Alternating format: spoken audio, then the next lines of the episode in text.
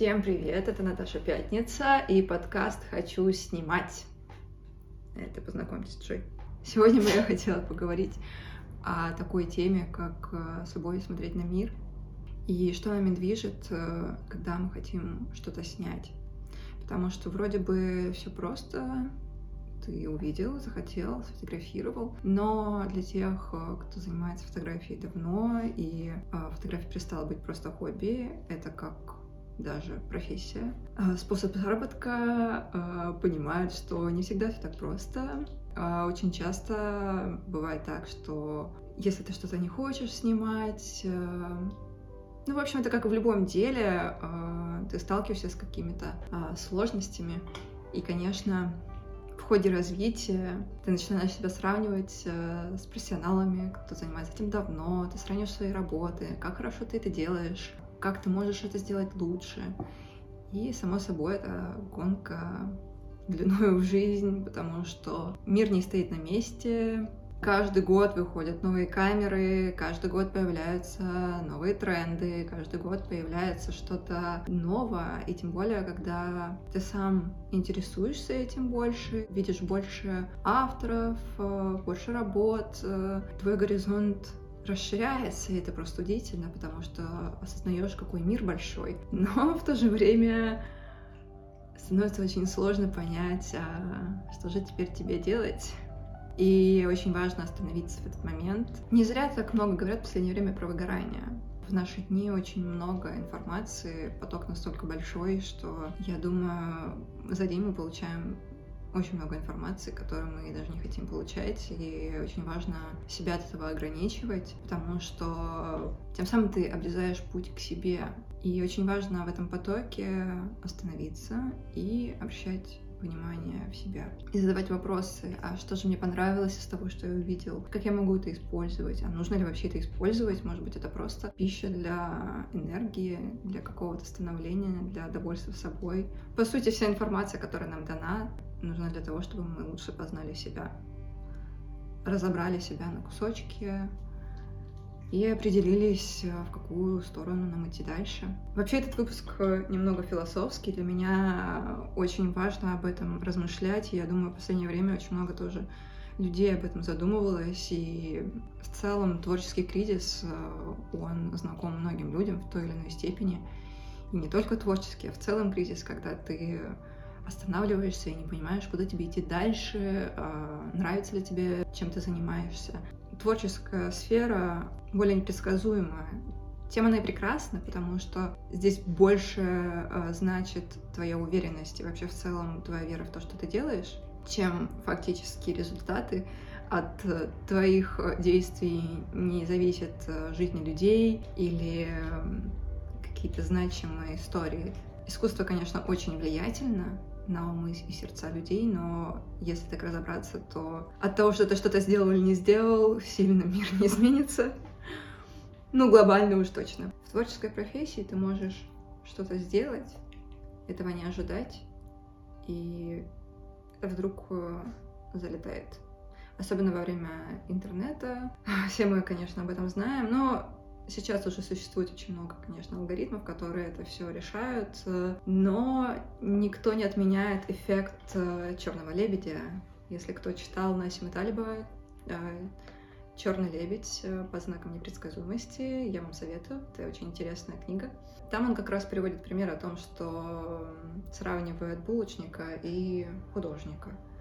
И что булочник каждый день делает количество определенного хлеба и знает, что он за это получит э, количество определенных денег. А художник может э, каждый день делать картины. Деньги и слава могут так к нему и не прийти. Но я думаю, что благодаря интернету все-таки есть определенные схемы, как этого добиться. Э, и все мы уже прекрасно видели, как это происходит. Но это такая же работа становиться известным и популярным. Просто тебе может э, повести, а может и нет, и само собой э, талант и какие-то твои личные качества, они очень ценны в этот момент. Творческий человек воспринимается цельно. Не зря сейчас происходит эта вся культура отмены. Но мы сейчас не об этом.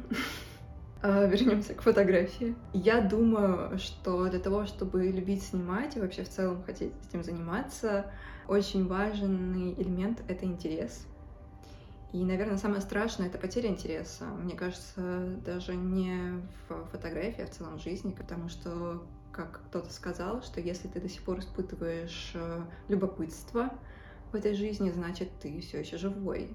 Если вспомнить себя ребенком, было интересно все. Хотелось попробовать все и узнать, кто такие динозавры, почему столько звезд на небе, что они значат. Этот интерес был неиссякаем, казалось бы. И сейчас, э, когда мы повзрослели, очень много всяких э, факторов нас могут э, отвлекать и заставлять чувствовать себя а, негативно. Поэтому очень важно сохранять интерес какой-либо сфере. Поэтому очень важно иметь хобби. И, конечно, очень прекрасно, когда хобби становится твоей работой, но в этот же момент очень важно найти другое тогда хобби, которое будет также интересно, также увлекать. А, но если вы не хотите, вы понимаете, что вам бы хотелось оставить фотографии, вы в целом добились многих высот в этом, а, да, Джой? И нужно как-то себя поддерживать морально. И вы уже делали перерыв, что немаловажно э, в целом в любой работе, наверное, делать. Э, это отпуск э, какой-либо, да. Сейчас, думаю, в целом люди не очень умеют отдыхать. Но от творческой работы иногда нужно взять большее время, чем один месяц, иногда полгода, иногда год. Но это не значит, что вы совсем от этого отключаетесь. Я думаю, это невозможно сделать. Но, тем не менее, очень важно сделать этот перерыв, чтобы потом новыми силами взяться за это вновь. Тем более очень жалко, естественно, потерять весь этот э, багаж, который ты накапливал. И у меня есть для вас одно решение для Точнее, одно практическое задание, возможно, если кому-то это будет интересно, если кто-то с этим столкнулся. Это можно использовать не только в фотографии. Я думаю, это можно использовать в целом а, для какого-то примирения себя с миром, если вы чувствуете себя некомфортно. И эта практика называется «смотреть с любовью на мир». По сути, правда, если э, рассматривать фотографию, я думаю, многие используют ее как терапию, так или иначе, потому что вы фиксируете что-то, что вам нравится. И вы оглядываетесь вокруг, вы замечаете какие-то детали, какие-то мелочи, которые кажутся вам забавными, которые вас радуют, или в целом вызывают у вас э, какое-то звенящее чувство внутри. И вы хотите его повторить. Или найдя на улице, или создав это в студии, в помещении — тем самым воссоздавая это созерцание. Так вот, э, я предлагаю вам такое упражнение, выходить на прогулки, да, я гуляю для своего ментального здоровья, если кто помнит этот мем, и стараться вглядываться в окружающий мир, в людей, в какие-то мелочи. И я понимаю, что сейчас зима, пасмурно, может быть, показаться не таким радужным и приятным, особенно если вы где-то не очень э, симпатичных районах живете, то значит нужно выбираться где-то, где вам будет нравиться, и искать то, что вам будет нравиться. Самый лучший, наверное, способ это пойти на природу и найти там какие-то мелочи, которые будут э, цеплять ваш взгляд. И просто фотография, чем хороша, тебе нужно взять и сделать определенное действие, чтобы зафиксировать этот образ, который тебе понравился, и как бы ты обманываешь свой мозг, что ты все это делаешь не просто так. Потому что пойти на улицу, погулять и поглазеть на мир, это, конечно, все очень здорово и круто, но я думаю, не все мы такие осознанные, э, очень много э, мыслей приходит, и ты просто думаешь, блин, у меня столько дел, я совершенно не хочу э, тратить свое время, да, я понимаю, что это важно для моего здоровья и всякое такое, но это не идет в сравнении с тем, когда у тебя есть задание. Очень часто, мне кажется, многие люди ну, я из, тех, из того числа, которому нужен, а, нужно определенное точное а, задание для того, чтобы понять, что тебе конкретно нужно сделать. И я понимаю, что мне это нравится самой делать, Но не всегда есть этому оправдание, и поэтому очень приятно выйти вот так э, куда-то. На самом деле, если вы не готовы выходить на улицу, когда там холодно, например, то это можно делать даже дома или просто смотря в окно, просто практиковать созерцание. И фотоаппарат может вам в этом помочь. Я, кстати, э, продала свою камеру. Это возвращаясь о нашем разговоре с Гошей про инструменты, как он важен. Я продала на самом деле примерно после недели нашей записи, просто я очень долго монтировала эпизод, так как я поняла, что камера мне не подходит, и я увидела замечательное видео, я его оставлю где-нибудь в описании, например, если в подкасте, где парень рассказывает, что очень важно использовать камеру, которая будет тебе нравиться. И неважно на самом деле, насколько она крута и какой у нее бренд.